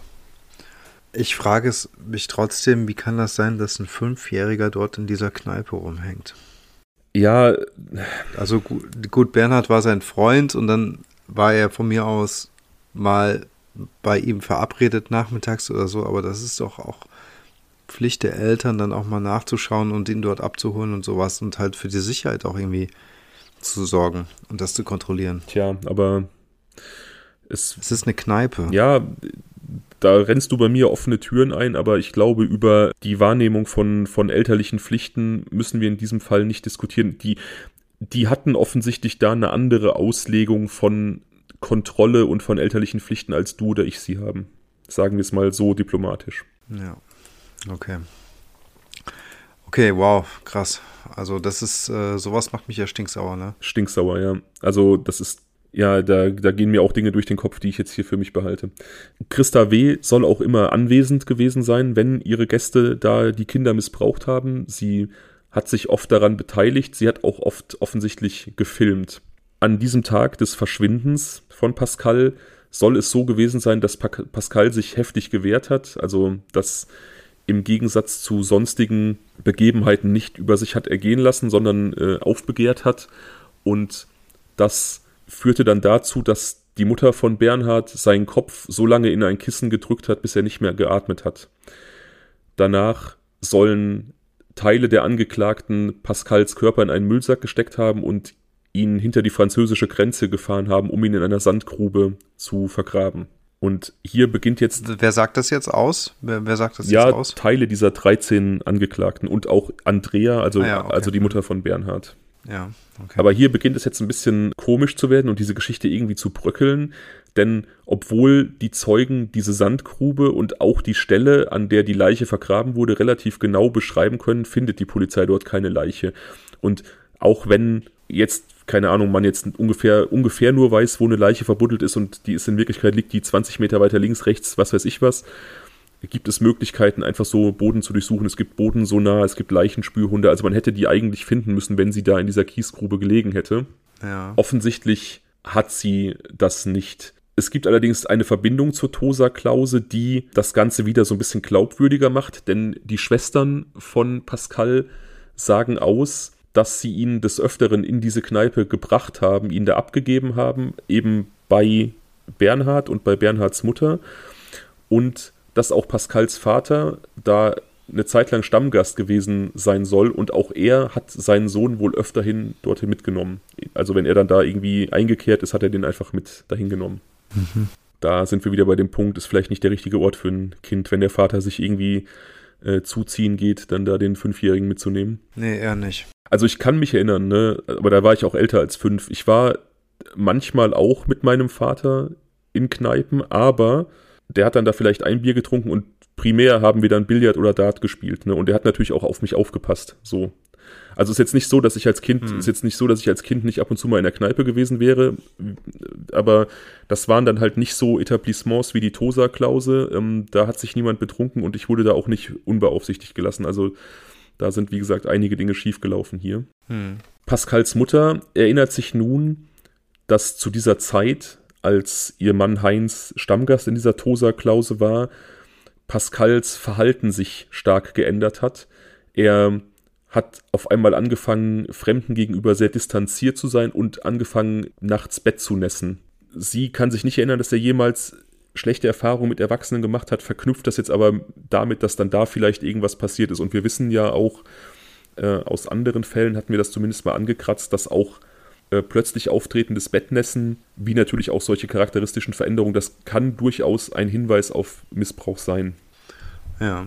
Aber darüber hinaus gibt es da erstmal wieder keine Connection. Also es gibt da diesen Hinweis, dass er da auf jeden Fall auch öfter mit seinem Vater war, dass die Schwestern ihn da ab und zu abgegeben haben. Bernhard sagt aus, dass er öfter da gespielt hat. Es gibt diese detaillierte Beschreibung seines Missbrauchs und auch seines Todes, aber eben der Knackpunkt ist, dass die Leiche nicht gefunden wird. Verstehe. Also trotz diverser Aussagen, Geständnisse und so weiter und so weiter gibt es da einfach nichts. Es gibt wirklich, hm. es, das wird wirklich über, über ähm, Jahre zieht sich diese, diese Prozess, Zeugenanhörungen, hunderte von Leuten werden befragt, aber man kommt einfach, wie gesagt, nicht näher ran. Die Eltern versterben dann auch relativ zeitnah, also die werden auch nicht unbedingt, äh, die werden nicht mehr erleben, falls es nochmal irgendwann eine Klärung gibt.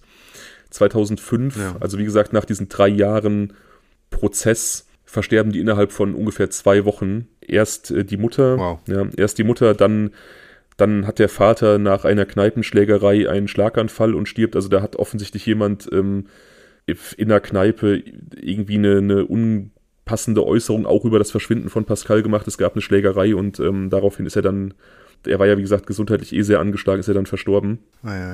Also die wirken jetzt nicht so alt auf den Bildern, muss ich sagen. Nee, die waren auch relativ jung. Ich ähm, kann mal ganz kurz hier was zu Rate ziehen. Das war mir jetzt, wie gesagt, das sind ja manchmal so, so Faktoren, die mir jetzt nicht so übertrieben wichtig sind. Aber. Also ich würde jetzt mal so vom Schätzen her, sie auf Ende 40 maximal und ihn auf Mitte 50 oder so. Sie ist, sie ist ähm, zum Zeitpunkt ihres Todes, sie starb an Gehirnblutungen, sie ist 46. Und diese, ah, ja, ja. sie starb am 14. Juni 2005 und diese Gehirnblutung schiebt man eben auf diesen Stress. Also wie gesagt, drei Jahre ähm, Gerichtsprozess, drei Jahre Zeugenaussagen, Ungewissheit, das ist natürlich auch unglaublicher Stress. Hm. Und Heinz starb am 2. Juli mit 50, wie gesagt, Herzinfarkt im Zuge dieses, dieser Kneipenschlägerei, in die er verwickelt war. Generell. Oh je. Das ist auch ein sehr hartes Schicksal. Ja, generell versterben einige auch Angeklagte während des Prozesses. Wie gesagt, der zieht sich extrem lange. Ähm, ein Angeklagter erleidet in der Haft einen äh, Schlaganfall, wird dann als verhandlungsfähig, äh, unfähig erklärt und verstirbt dann. Ein anderer geht in Hungerstreik, weil er mit seiner Behandlung nicht zufrieden ist und so weiter und so weiter. Einer beginnt in, begeht in der äh, Untersuchungshaft ähm, einen Suizidversuch. Also es gibt da, wie gesagt, relativ viele Dramen auch rundrum um diesen Prozess. Mhm. Aber ist ja auch klar, ne, das bringt die Thematik auch irgendwie so mit sich. Das sind ja, das sind ja Themenkomplexe, die einfach generell schwierig sind und auch wenn du da angeklagt bist und vielleicht auch wenn du da ähm, zu Unrecht angeklagt bist, ist es ja trotzdem was, was dich ja fertig macht, ne? Ja, die können auch, selbst wenn sie unschuldig sein sollten, ihre Weste nie wieder reinwaschen. Nee, genau. Äh, wenn sie dort, wenn sie dort wohnen bleiben und ja. möglicherweise fehlt ihnen dann aber auch jegliche Perspektive, woanders hinzuziehen oder so. Oder auch Motivation. Und deswegen kann ich da schon verstehen, dass, äh, dass sowas sehr stark aufs Gemüt schlägt. Ja, es gibt diese Straftaten, wenn man damit in Verbindung gebracht wird, auch wenn man unschuldig ist und vielleicht sogar Unschuld nachgewiesen wird, es gibt diese Straftaten, wo immer was an dir hängen bleibt. Und das ist halt irgendwie alles, was mit. mit das ist wie so ein Brandzeichen. Genau. Ja, ja, es ist wie ja. so ein Brandzeichen. Und das mhm, ist halt total. das ist alles, was irgendwie mit sexuellem Missbrauch zu tun hat, gerade wenn es um Kinder geht. Ne? Das ist ja so wirklich das größte Stigma, das man sich vorstellen ja. kann. Parallel zu diesen ja nicht Auffinden von Pascals Leiche und wie gesagt auch nach drei Jahren und hunderten von Zeugenbefragungen kommt man der Lösung des Ganzen einfach nicht näher, kommen immer mehr Zweifel bei den Ermittlungsbehörden auf. Man hat das ganze Gebäude, also diese Tosa-Klause, in den Jahren wirklich komplett auf links gezogen und akribischst nach Spuren untersucht. Doch nirgendwo ist Pascals DNA zu finden. Wie gesagt, sein Leichnam wird nicht gefunden. Diese Kiesgrube wurde mehrfach abgesucht und auch da ist nichts zu finden.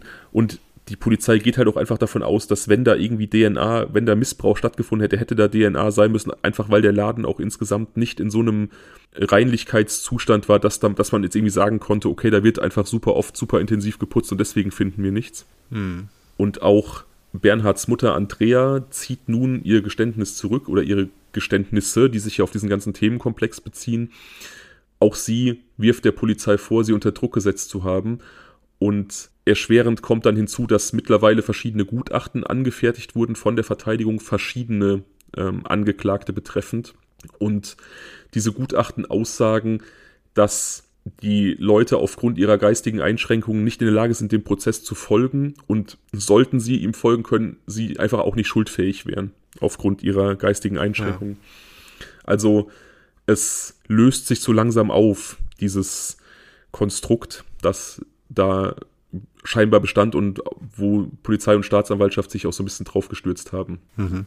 Und das ist natürlich auch so ein bisschen frustrierend, denn ja, wie gesagt, dieses ganze Kartenhaus stürzt nun ein. Im Endeffekt ist das Einzige, was jetzt bestehen bleibt, die Aussage von Bernhard, der sich da an den ganzen Missbrauch erinnert, der auch immer wieder erzählt, dass auch Pascal missbraucht wurde, der auch seine, mhm. der seine Mutter auch belastet. Wie gesagt, er wurde natürlich auch als ein fantasievolles Kind beschrieben, das gerne Geschichten erzählt, aber ich denke trotzdem, das sind ja eigentlich keine Geschichten, die ein Kind sich ausdenkt, gerade in dem Alter nicht. Nein, auf keinen Fall der weiß eigentlich in der Regel noch gar nicht, äh, ein Kind dürfte das eigentlich noch alles gar nicht wissen. Ja, ähm, ja gut, da, da, äh, in dem Alter. Ich habe ja Zivildienst in einem Kindergarten gemacht und da waren auch so ein paar ähm, Kinder aus, wie soll ich sagen, Problembezirken und da wussten einige auch sexuell schon überraschend gut Bescheid. Ich sag's mal, ich umschreib's mal so. Ja, das finde ich schon heftig, aber ähm, dass sie sowas wie Missbrauch kennen, hm. das ist ja dann nochmal äh, on top ja. und gravierend on top. Und das ist etwas, wo ich mir denke, hey, das sollte noch ganz, ganz weit entfernt sein. Ja, das ist eine Schippe drauf und deswegen glaube ich auch nicht, dass er sich das ausgedacht hat, aber das ist jetzt halt einfach der einzige rote Faden. Er wird auch seitens der Behörden als glaubwürdig eingestuft, seine Geschichten werden als realistisch und wahrheitsnah eingestuft, aber es gibt letzten Endes keine greifbaren Beweise. Es gibt keine DNA-Spur, es gibt keine Leiche. Die, wie gesagt, ähm, angeblich angefertigten Filmaufnahmen, wir erinnern uns, Christa W. soll alle Taten gefilmt haben, die können niemals sichergestellt werden. Also sowohl auf ihrer Kamera als auch auf ihrer oder in ihrer privaten Videosammlung als auch im Internet gibt es einfach dieses Material nicht oder es kann zumindest nicht gefunden werden. Und so haben wir so eine typische du wirst es kennen, in dubio pro reo Situation. Also es gibt einfach mhm. zu viele Zweifel an der Schuld der diversen Angeklagten, als dass man sie irgendwie schuldig sprechen könnte. Hm, verstehe. Das heißt, sie werden dann entlassen. Ja, wie gesagt, dazu kommt dann nochmal, das hat, glaube ich, eine ganz, ganz große Rolle gespielt, äh, Gutachten von verschiedenen Psychologen, die eben nochmal darlegen, was für ein Druck auf die Angeklagten ausgeübt wurde und wie die eben aufgrund ihrer intellektuellen Einschränkungen auch einfach überfordert damit waren mit der Befragung. Hm. Ja, das kann ich mir total gut vorstellen. Ja, also. Ähm, da ist sicherlich auch nicht alles sauber abgelaufen. Und ähm, also im Zweifel für den Angeklagten, ne? Man kann es halt dann auch nicht anders sagen. Ja, das ist ja auch gut. Es ist ja auch gut, dass es, ähm, dass es diesen Rechtsgrundsatz gibt, dass wenn berechtigte Zweifel bestehen, dass ein Gericht jemanden in der Regel nicht verurteilt. Es wird einen Fall geben, da werden wir irgendwann drüber sprechen. Du kennst den auch. Du hast mich darauf hingewiesen, dass der Mensch, der da im Zentrum steht, vor einiger Zeit aus dem Gefängnis entlassen worden ist. Du wirst dich vielleicht erinnern. Ist auch, ja. ist auch, ja, okay, weißt du. Und da ist es so, ich habe den Fall auch mehrfach mir angesehen, äh, schon bevor dessen Freilassung äh, feststand. Und da frage ich mich tatsächlich, wie man basierend auf dieser Rechtsgrundlage in dubio pro reo, wie man da einen Schuldspruch verantworten kann. Aber dazu kommen wir, wie gesagt, ein andermal. Hier in diesem Fall, ja, gerne. in diesem Fall gab es das halt. Das heißt aber noch nicht, dass jetzt das Ende erreicht ist, denn es gab ein Revisionsverfahren. Der Fall hat sich also, okay. der Fall hat sich bis zum Bundesgerichtshof fortgesetzt und auch da wurden dann alle 13 Angeklagten endgültig freigesprochen. Also damit ist dann endgültige Rechtskräftigkeit hergestellt. 2010 aber wendet sich Christa W. an ihren Anwalt und lässt über ihn der Polizei einen neuen Hinweis eines bezüglich eines möglichen Tatverdächtigen überbringen. Sie erzählt, sie hätte sich auf der Straße mit einem Mann unterhalten und der habe ihr gesagt, dass es ein offenes Geheim, also ein Mann, den sie aus dieser Kneipenszene eben kannte. Jetzt kein random Mensch, der irgendwie das erzählt. Und der, mhm. der soll ihr erzählt haben, dass es ein offenes Geheimnis in bestimmten Kreisen ist, dass einfach Pascal entführt wurde und auch umgebracht und er wüsste auch, wer es gewesen ist und hat wohl auch einen Namen genannt gegenüber Christa W. Und okay. hat wohl auch ausgeführt, dass der Junge einige Tage in einer Wohnung in Burbach festgehalten wurde und dass man ihm konstant Drogen über Getränke verabreicht hat, um ihn halt zu missbrauchen. Oh Gott. und man ihn dann getötet hat, als man quasi keine Verwendung mehr für ihn hatte. Da allerdings 2010, also als Christa W. damit über ihren Anwalt an die Polizei geht, keine Spuren mehr festzustellen sind, versandet also auch diese Spur. Es ist jetzt ja nicht sicher, also die, die Polizei geht da Hinweisen nach und befragt auch Leute, aber da da einfach nichts mehr gekommen ist und auch niemand verhaftet wurde, kann man davon ausgehen, dass ihre Angaben höchstwahrscheinlich ja sich nicht belegen ließen oder ja vielleicht auch einfach falsch waren. Also ich finde hier bei diesem Fall weiß man ja auch überhaupt gar nicht, wem man überhaupt glauben kann. Also was für mich noch am sichersten erscheint, ist diese, äh, sind die Aussagen von Bernhard. Du hast selbst gesagt, sie werden als, ähm, sie wurden als glaubwürdig gewertet. Hm. Und ähm, dann gab es viele Geständnisse, aber irgendwie doch irgendwie, man weiß nicht wirklich, ob das jetzt wirkliche Geständnisse waren oder ob das durch Druck erzeugte Geständnisse waren. Und, ähm, und dann gibt es wiederum diese Geschichte von, von Bernhards Mutter, Jahre später. Ähm, also ich weiß nicht so wirklich, wem ich glauben soll, tatsächlich. Ich finde halt die grundsätzlich, was auch für mich ein Fakt ist, dass diese Situation, ich glaube, es gab da diese Kneipe, es gab eine Kneipenszene und ich glaube, es ist nach wie vor ein absolutes Unding, dass dort Menschen gelebt haben und äh, Familien oder Mütter mit Kindern Kinder. und Kinder ja. dort gelebt haben, mit ihren Eltern oder und auch Freunde dort äh, besucht haben. Und ähm, das ist für mich schon ein maximales Unding. Und das ist also, das sind für mich wirklich jetzt, sagen wir mal, erwiesene oder bewiesene Tatsachen. Und alles andere ähm, weiß ich halt nicht, wie glaubhaft das ist, abgesehen eben davon, dass Bernhards Aussage als glaubwürdig gewertet wurde. Ja, das geht mir genauso. Also ich ich will kurz noch schließen, es gibt dann auch keine weiteren Spuren mehr. 2021 ist der Fall nochmal ganz kurz auf die Agenda gekommen. Da wird ein Pärchen in Burbach verhaftet, ein, ein Mann und eine Frau, die einen Rentner ermordet haben. Und ganz kurz wird da irgendwie eine Connection zu Pascal hergestellt durch eine Zeugenaussage des Bruders des Mannes, glaube ich. Aber das kann dann auch relativ schnell als ähm, nicht zutreffend ermittelt werden. Also das war dann so die letzte ja. Spur, die sich dann auch verliert. Und ansonsten bin ich da eigentlich komplett bei dir. Ne? Also ich möchte Bernhard gar nichts unterstellen. Ich glaube auch, dass das glaubwürdig war, wenn die Polizei auch das als glaubwürdig einstuft. Die werden das geprüft haben. Da werden auch Psychologen beteiligt gewesen sein.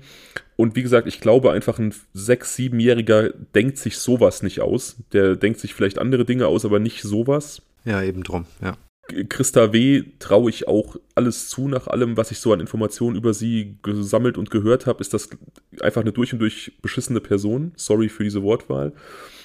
Ich kann mir natürlich auch vorstellen, dass es sowas gibt. Ich kann mir aber nicht vorstellen, dass so ein Haufen von, von Kneipen, Assi, Vollidioten da aus Versehen das perfekte Verbrechen begeht und keine Spuren bei so einem Hardcore-Missbrauch hinterlässt. Es sei denn natürlich, die hätten da, weiß ich nicht, das Zimmer mit Folie ausgelegt oder so und dann das entsorgt.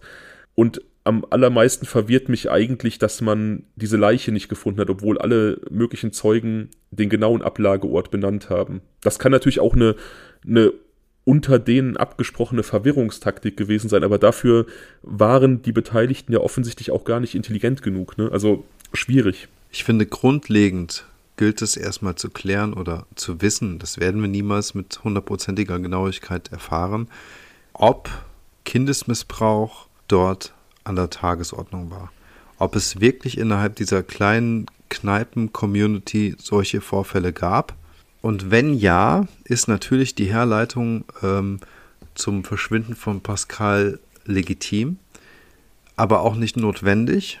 Selbst wenn dort Pascal missbraucht wurde, heißt es nicht zwangsläufig, dass er eben aus diesen Kreisen dann eben auch ähm, entführt wurde und so weiter, sondern es kann ja immer noch sein, du hast vorhin diesen schwarzen Kombi oder was das war, angesprochen, dass es vielleicht Leute von außerhalb waren, weiß ich nicht was. Da diese, diese Brücke ist einfach noch nicht gegeben, da es einfach keine Beweise gibt und diese Aussagen, die sind ja dann irgendwann in der Luft verpufft, dann als 2010 oder 2011, was du eben meintest, ähm, es da nochmal diesen neuen Hinweis gab. Richtig. Was für mich dagegen spricht, dass diese Leute aus der Tosa-Klause Pascal entführt haben. Also unterstellen wir jetzt einfach mal, dass da wirklich in diesem Kreis, in diesem Laden gezielt sexueller Missbrauch an Kindern stattgefunden hat. Unterstellen wir einfach mal, ja. dass das der Wahrheit entspricht. dann musste man Pascal gar nicht entführen. Er wurde ja dem Laden quasi automatisch immer wieder zugeführt, indem er mit seinem Vater dorthin ging und indem er Bernhard besucht hat.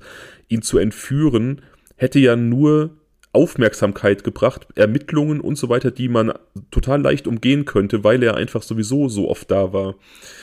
Also ich sehe den Grund nicht, ihn zu entführen. Deswegen kann ich mir auch vorstellen, dass er entweder an irgendjemanden von außerhalb geraten ist oder äh, innerhalb von Burbach von irgendeinem anderen pädophilen Stück Dreck irgendwie geklaut wurde und ähm, ja, dann wie diese Aussage von 2010 besagt, in irgendeiner Wohnung einfach festgehalten wurde.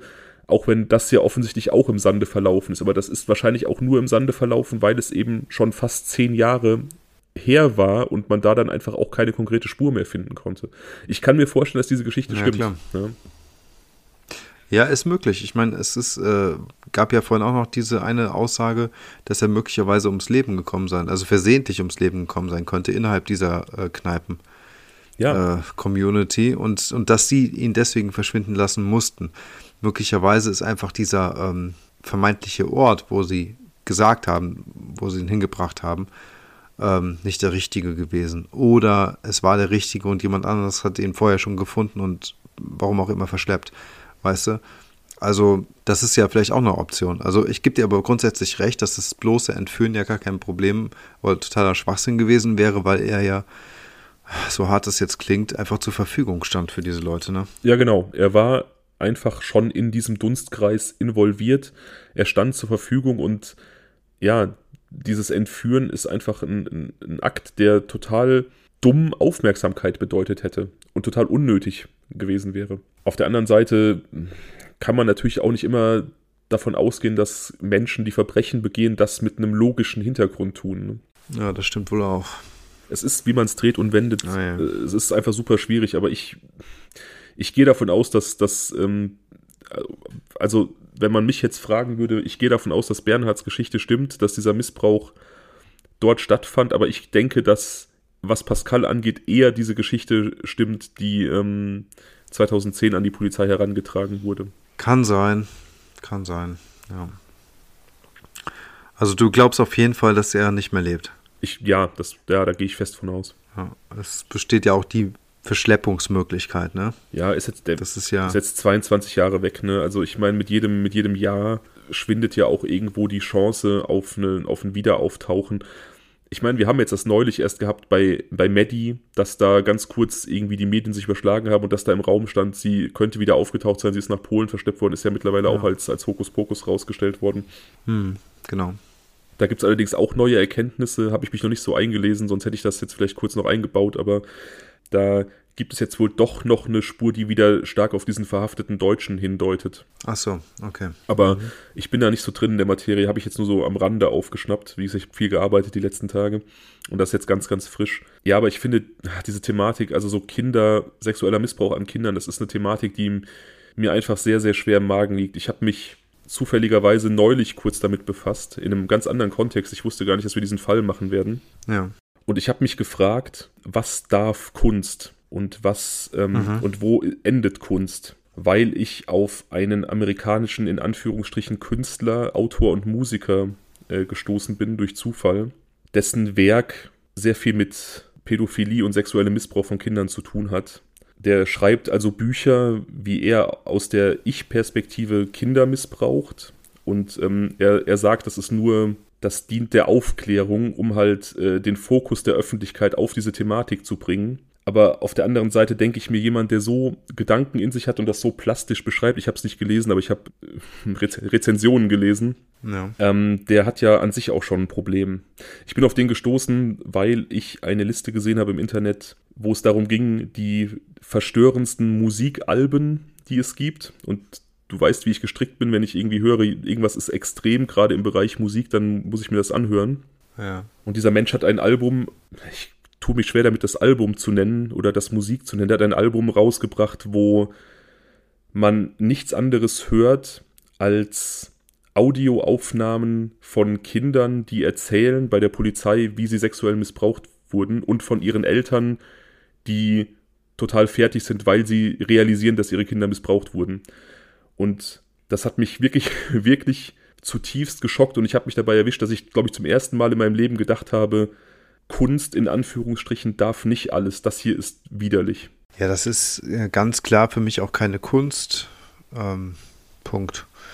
Das ist, ähm, also ich will jetzt mal seine, seine Romane und seine Schriftstücke mal außen vor lassen, aber ähm, diese Collage oder diese Ansammlung an Audioaufnahmen, diese Mitschnitte, ähm, als Musik zu verkaufen, ist schon, ja, das ist schon eine mutige Aussage, sagen wir mal so. Wenn man diese, die archiviert, um aus irgendeinem Grund sie, das, äh, das zu dokumentieren, zu archivieren und wie auch immer was für die Nachwelt quasi zu ähm, ja, festzuhalten, dann mag das vielleicht auch wirklich irgendwelchen Ansprüchen gerecht werden, die er da jetzt hier unterstellt, aber das Ganze irgendwie als Musik zu bezeichnen, um das quasi dann auch zu vermarkten, entsprechend zu, mit Musik eben, vielleicht auch weil man weiß, dass es äh, Aufmerksamkeit generiert, finde ich dann auch schon ein bisschen heftig. Ja, also ich, ja, ich bin ja auch wirklich bereit, ähm, zu Großteilen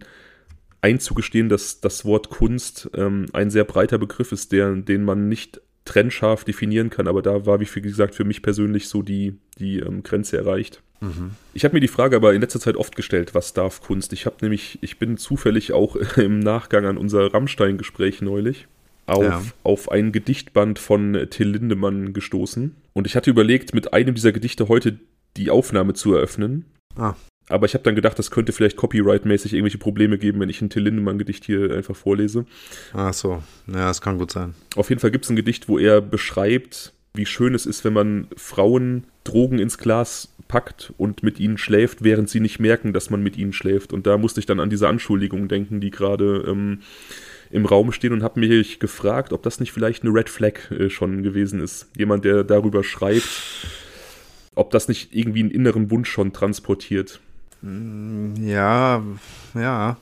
Vielleicht war es nur ein Wunsch, aber also ich sag mal, ja, wenn er damit, wenn jemand so öffentlich damit umgeht und dann vielleicht denkt, er bleibt unentdeckt, ne, dann keine Ahnung, weiß ich nicht. Also ich finde es natürlich extrem krass, dass du so ein Gedicht gefunden hast. Ich schicke dir das nachher mal im Nachgang. Dann, also ich will wissen, was du dazu sagst, aber ja. wie gesagt, ich kann es jetzt hier nicht vorlesen.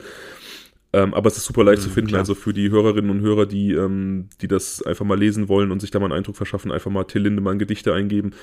Da hat auch eine Hörerin uns geschrieben, die fand das gut. Also viele fanden es gut, wie wir es angesprochen haben. Und eine hat geschrieben, oder zwei, drei sogar, eine ganz explizit, dass sie total verwirrt ist, was Rammstein angeht, weil sie meinte, so sie mag die Band und die hat ihr, die Musik hat ihr durch schwere Zeiten geholfen und sie ist jetzt so total verwirrt, ob sie das noch hören kann, ob das moralisch noch okay ist sich das anzuhören. Und ja. auch die Frage habe ich mir gestellt, wie siehst du das? Würdest du Künstler und Werk trennen? Oder denkst du in so einem Fall, oder wo ist die Grenze, wo du sagen würdest, ich kann Künstler und Werk nicht mehr trennen, man, man kann das nicht mehr hören? Ist das, wäre das schon die Grenze für dich? Also ich habe dazu eine ganz klare Meinung.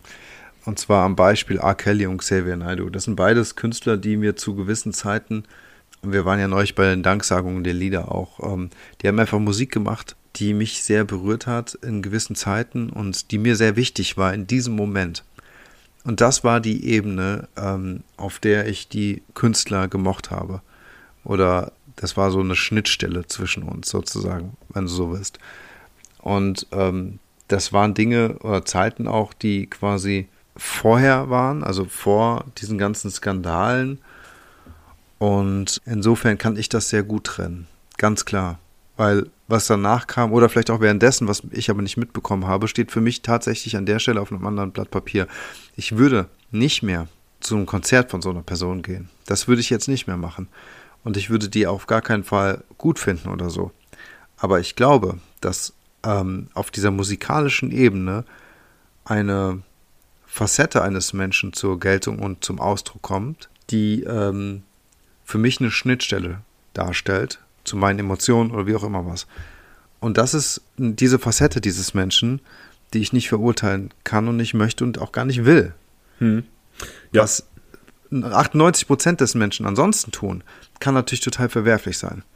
Aber an dieser Stelle, wenn das eine Musik ist, die mich total abgeholt hat, und ich unterstelle jetzt mal keine Künstlichkeit hinter dieser künstlerischen Darstellungsform, weil das könnte man natürlich auch sagen, hey, was was holt dich denn jetzt hier ab? Das sind einfach nur gute Sänger, die haben Songtext und Produzenten hinter sich und mussten einfach nur ihre Stimme liefern. Mag sein, weiß ich nicht. Kann sein, weiß ich nicht. Aber unabhängig davon sind es einfach, möchte ich das gar nicht in Zweifel stellen, sozusagen, oder in, in Frage stellen. Und wie eher, würde ich sagen, ähm, es gibt kein, der ist blöd oder der ist gut, sondern viel eher, es gibt eine, eine, eine, es gibt die Musik und die Musik ist die Musik und der Mensch ist der Mensch. Und das muss man an der Stelle vielleicht trennen. Und bei manchen anderen Künstlern muss man das vielleicht nicht trennen, weil dann beides okay ist oder beides blöd ist, keine Ahnung. Hm. Ja, das ähm, gibt eigentlich so ziemlich genau meine Meinung wieder, ehrlich gesagt. Also ich denke auch, dass, dass äh, kein Mensch nur gut oder nur böse ist und dass Menschen aus verschiedenen Facetten bestehen. Und nur weil eine Facette irgendwie unappetitlich ist, muss man nicht irgendwie das ganze Werk ächten. Es gibt allerdings, ich, ich habe das für mich noch nicht klar definiert, aber es gibt auf jeden Fall hundertprozentig moralische Verfehlungen, wo ich dann sagen würde, okay, ich kann es nicht mehr, ich kann mir gar nichts mehr davon geben. Also das stimmt schon auch.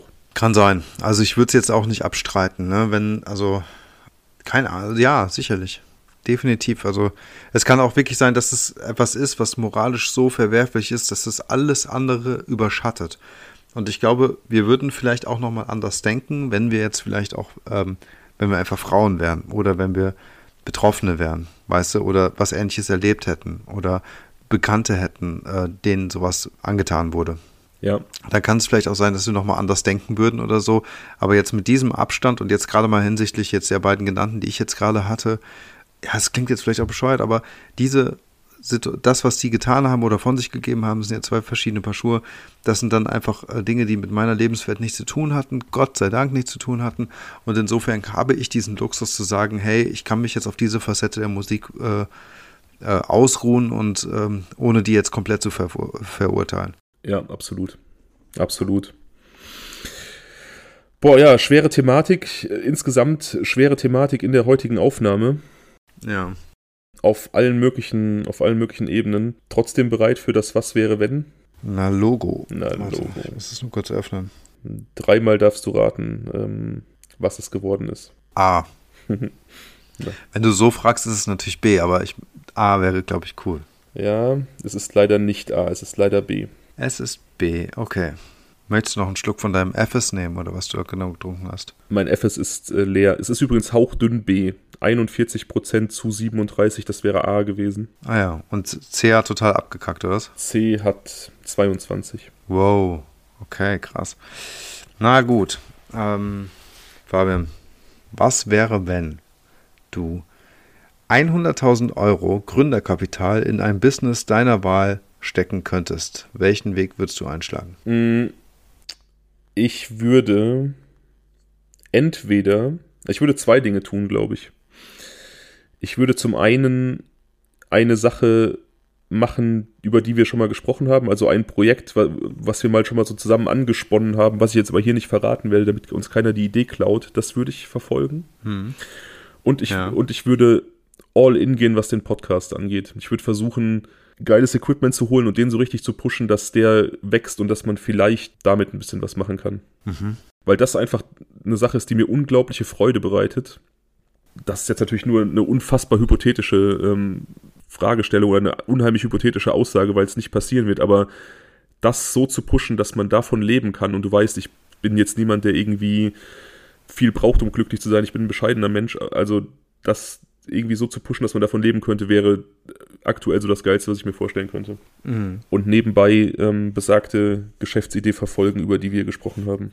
Ja, ich finde, ähm, äh, ich sehe es eigentlich ähnlich, dass man im Prinzip, also wenn man mit so viel Geld eine Geschäftsidee zum Leben erweckt, dann muss das wohl überlegt sein und dann müsste es halt einfach eine Idee sein, wo man wirklich dran glaubt und wo man wirklich das Gefühl auch hat, mh, hm, es ist ein Mehrwert für die Gesellschaft, es ist eine Lücke oder es ist etwas, man muss nicht immer das Rad neu erfinden, aber es ist zumindest, es gibt einen Businessplan, es gibt eine realistische Umsetzungsmöglichkeit, auch mit diesem Budget, weil 100.000 Euro sind sehr viel Geld, können aber auch sehr wenig sein.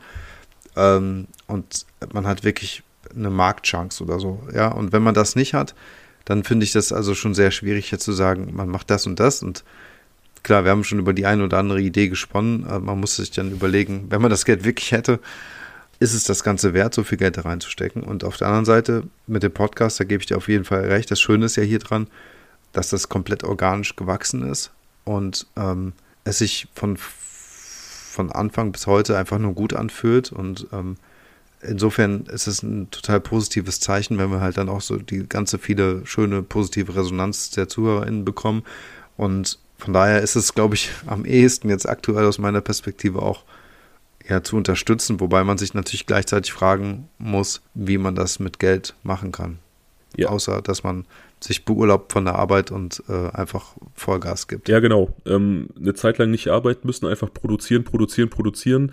Dann nochmal so ein bisschen am, an der Production Value schrauben, also noch so ein bisschen bessere Qualität raushauen und vielleicht auch einfach mal Geld in die Hand nehmen für Werbung. Haben wir bisher auch noch nie getan, ähm, weil es einfach so wir mit der Entwicklung glücklich waren. Aber natürlich könnte man das tun und natürlich ähm, ja, machen andere das auch und, und haben dadurch natürlich auch einen Mehrwert. Ne? Also es gibt natürlich Möglichkeiten dran zu schrauben. So. Mhm. Zum Thema ähm, Feedback und Lob. Wir haben die Woche ein richtig cooles Feedback und Lob bekommen, was mich aber auch so ein bisschen bestürzt hat. Ich weiß gar nicht, ob ich es dir weitergeleitet habe. Uns hat eine junge Frau geschrieben, dass sie, ähm, also ich, ich zitiere sie, das sind jetzt keine Worte, die ich in den Mund lege. Sie hat geschrieben, dass sie in so einer linksfeministischen Bubble unterwegs ist und deswegen eigentlich keine Podcasts hört, die von Männern betrieben werden. Aber bei uns ist hm. sie, aber bei uns ist sie ja. hängen geblieben und uns hört sie gerne zu. Und ich, ich fand das auf der einen Seite total schön, weil ich es auch geil finde, dass wir ein diverses Publikum ansprechen, halt auch Leute, die sich ja irgendwie als Feministen bezeichnen, offensichtlich uns zuhören können. Das heißt, unsere Positionen scheinen irgendwie auch okay zu sein, auch aus deren Sicht, finde ich gut. Hm. Ja, auf jeden. Das hat mich zugleich aber auch irgendwie bestürzt, weil ich dachte, das hat mich so ein bisschen in diese Situation zurückversetzt, wo jemand uns geschrieben hat, ähm, gefragt hat, ob wir schwul sind, weil er uns dann nicht mehr hören möchte. Und ich finde es so absurd, Leute nicht zu hören, weil die in Anführungsstrichen dem gegnerischen Geschlecht angehören oder weil die halt eine sexuelle Ausrichtung haben, die man irgendwie nicht feiert. Ich finde es einfach geil, wenn Leute für ihren Content geschätzt werden und nicht dafür, dass sie irgendwie zufällig Männer oder Frauen sind. Und ähm, ich finde es cool, dass in dem Fall diese junge Dame von ihrem eigentlichen Weg abgerückt ist und uns eine Chance gegeben hat und bei uns hängen geblieben ist, obwohl wir Männer sind. Vielen Dank dafür und ähm, ja, cool. Ja, auf jeden Fall das größte Lob und einfach auch, ähm, wie soll man sagen, das, was du gerade eben sagtest, also das äh, ein Beweis dafür, dass man halt einfach nicht da irgendwie ähm, ja zu engstirnig sein sollte letztendlich und äh, dass man äh, vielleicht auch was Positives an Ecken entnehmen kann, die man jetzt nicht so erahnt oder so. Hm. Oder, ne, weißt du? Und das ist, glaube ich, dafür einfach ein ganz positives Beweis, äh, äh, äh, positiver Beweis. Und ich bin also auch super dankbar für so ein tolles Kompliment. Ähm, das war auf jeden Fall insofern auch ähm, sehr speziell. Sowas haben wir bisher noch nicht bekommen. Nee. Wir haben schon viele schöne Komplimente bekommen und aber und jedes ist besonders. Ähm, und das ist aber nochmal ein Unikat sozusagen. Ja, und das ist auch, finde ich, ein einfach insgesamt super schöner Abschluss für die Aufnahme. Ach nee, Abschluss muss jetzt sein, dass du die nächsten Was wäre wenn Szenarien vorstellst. Ganz kurz möchte ich nochmal den Aufruf vom Anfang erneuern. Wenn ihr uns nicht bei Instagram folgt, bitte, bitte tut das. Es ist einfach irgendwie auch eine schöne Bestätigung, man sieht, die Community wächst und ey, wir sind super gerne mit euch in Kontakt. Also ich meistens, Daniel ist so Social Media eher abgeneigt, aber ich leite halt, wie ihr schon gehört habt, eigentlich auch alles an ihn weiter. Wir freuen uns über jedes neue Gesicht, wir freuen uns über ja, jede konstruktive Kritik, jeden konstruktiven Gedanken, jedes Feedback, Fallvorschläge, was auch immer. Und ich kann es nur nochmal auch erwähnen, wie schon in der letzten Folge, wenn ihr irgendwie Bock habt, uns zu unterstützen und ihr geil findet, was wir machen, könnt ihr uns einen Kaffee bei Kofi ausgeben und äh, letztlich dazu beitragen, dass wir an unserem Equipment arbeiten und das verbessern ja, haust du die neuen Szenarien Word. Und ja, Moment. Und, ähm, und darüber hinaus, wenn ihr nach den letzten zwei ähm, quasi Original Fabian und Daniel Folgen sagt, boah, jetzt reicht's mal wieder. Irgendwie, ähm, das war jetzt die volle Klatsche Duo und wir haben keine Lust mehr auf so ein Duett. Ähm, wir wollen mal wieder, wieder eine dritte Person im Bunde hören dann seid ihr natürlich auch herzlich dazu eingeladen, einen äh, ZuhörerInnen-Fall hier bei uns äh, zu machen und einfach mal ähm, einen Fall zu präsentieren oder einfach nur dabei zu sein, wie auch immer. Ganz gerne natürlich einen Fall, der euch selbst bewegt hat, das hat mir oder ähm, der irgendwo dort stattgefunden hat, wo ihr lebt, wo ihr herkommt, was auch immer. Darüber sind wir auch sehr dankbar, darüber freuen wir uns auch jederzeit sehr. Im Optimalfall natürlich ein Fall, in den ihr oder euer Umfeld verwickelt war. Das wäre so egal, ich, äh, also das wäre schön. Schön in Anführungsstrichen. Aber du weißt natürlich nicht, weil ich sage das ja nicht, ich bespreche das ja nicht mit dir. Es gibt ähm, schon wieder auch den einen oder anderen, die eine oder andere Zuhörerin, die was äh, in petto hat. Nächsten Monat wollte ich den nächsten Zuhörerfall raushauen und ich habe noch einen anderen Podcast in petto, mit dem wir demnächst was machen werden. Kein True Crime Podcast, sondern ähm, so ein ja, etwas lustiger Laber-Podcast, die aus einer Stadt kommen, in der ein Fall spielt und ich dachte, das ist ganz cool, wenn ich die einbinde.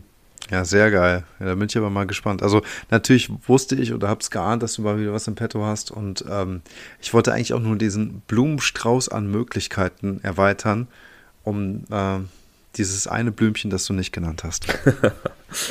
ja. Ja, ich mache jetzt die Kopfhörer aus, du haust die nächsten Szenarien raus. Schreib mir einfach am Handy, wenn ich wieder reinkommen darf, zum artigen Tschüss sagen und dann, ja, haben wir doch eine geile Aufnahme Geht gehabt. Geht klar. Okay, ich bin raus. Okay. Okay. Bist du raus? Okay. Also Leute, passenderweise kommt ähm, dieses Was wäre wenn von Philipp, der bei uns ja einmal ähm, Gast war an dieser Stelle. Falls du uns jetzt hören solltest, Philipp, schöne Grüße gehen raus. Ähm, A. Was wäre, wenn du nicht als Mon äh, Entschuldigung, was wäre, wenn du nicht als Mensch geboren wärst? Als was würdest du aufgrund deiner Persönlichkeit geboren werden? B ist, ähm, was wäre, wenn du in den 1960er Jahren leben würdest? Welchen Beruf würdest du ergreifen? Und C ist, was ist, wenn es kein Geld auf der Welt gäbe? In diesem Sinne hole ich den Fabian einmal wieder zurück. Ja, da bin ich mal wieder gespannt, was du so rausgehauen hast. Ja, kannst du sein.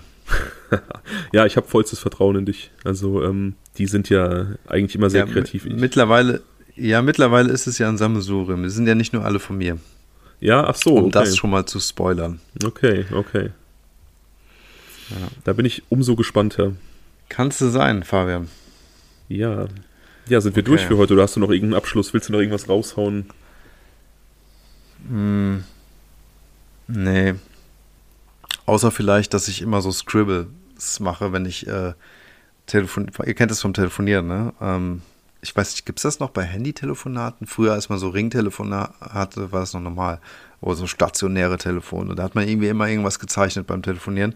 Und das mache ich hier regelmäßig mit den ähm, Bierkronen tatsächlich während der Fabian mir was erzählt. Vielleicht sollte ich daraus mal eine Kunstausstellung machen. Ja, apropos Kunstausstellung, ich meine, ist ja noch ein bisschen Zeit bis zu unserem zweiten Geburtstag, aber machen wir wieder irgendwas? Ja, ne? Ach so. Ja, klar, sicher. Cool. Also Auf jeden Fall. Können wir mal die Tagetour reden, aber ich finde auch, wir sollten irgendwas machen. Das war letztes Mal echt geil. Ja, das äh, fand ich auch. Ja, lass einfach privat dann Müssen wir uns das überlegen. Ja, genau, müssen wir. Ja, genau. Cool, ja, war mal wieder ein inneres Blumenpflücken mit dir, ähm, trotz der schweren Thematik. Ja. Gute Nacht. Definitiv kann ich nur so zurückgeben. Gute Nacht. Ciao. Danke euch da draußen fürs Zuhören. Bis bald. Bis Ciao. bald. Tschüss.